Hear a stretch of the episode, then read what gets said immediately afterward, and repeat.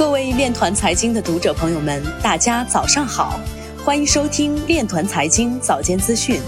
今天是二零二一年一月六号，星期三，农历庚子年十一月二十三。首先，让我们聚焦国内新闻。杭州建设国际消费中心城市三年行动计划，网络零销总额年均增长百分之十以上。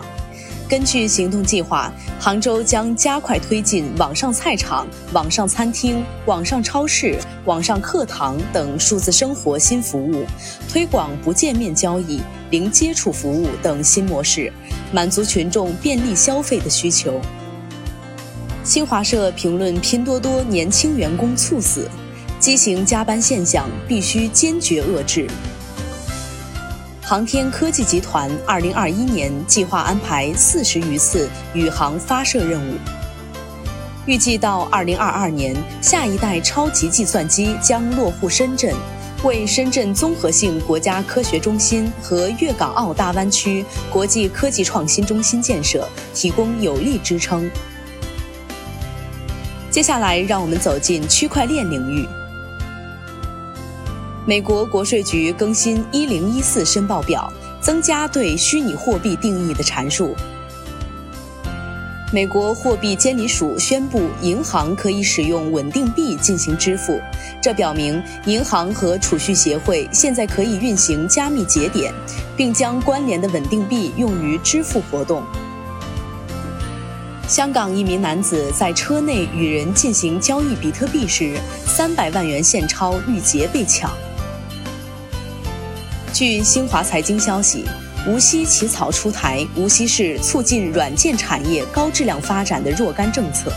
政策提出，提升自主创新能力，将鼓励和支持有条件的企业开展区块链等关键技术攻关。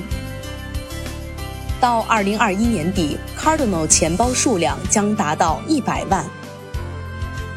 比特币属于高风险资产，不提倡年轻人加杠杆炒币。Coinbase 要求财政部撤回提议的加密监管规则。官媒此轮对比特币的报道只是猎奇，不能看出任何监管层的信号。中央财经大学黄震表示，比特币暴涨的主要动力是很多国家货币超发。人大附中李永乐表示，本人从未购买比特币，但比特币的设计的确让人惊叹。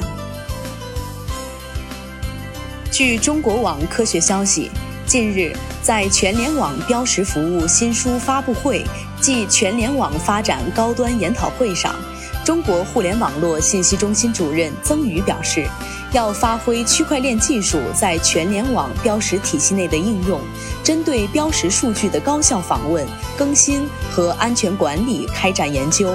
包括区块链相关的加密认证、数据传输、访问控制、分片技术，以及基于联盟链的标识解析、服务分布式共治等，以保证应用信息安全和标识高效解析。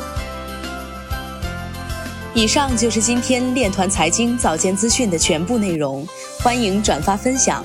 如果您有更好的建议，请扫描文末二维码与主播分享。感谢您的关注与支持。祝您生活愉快，我们明天再见。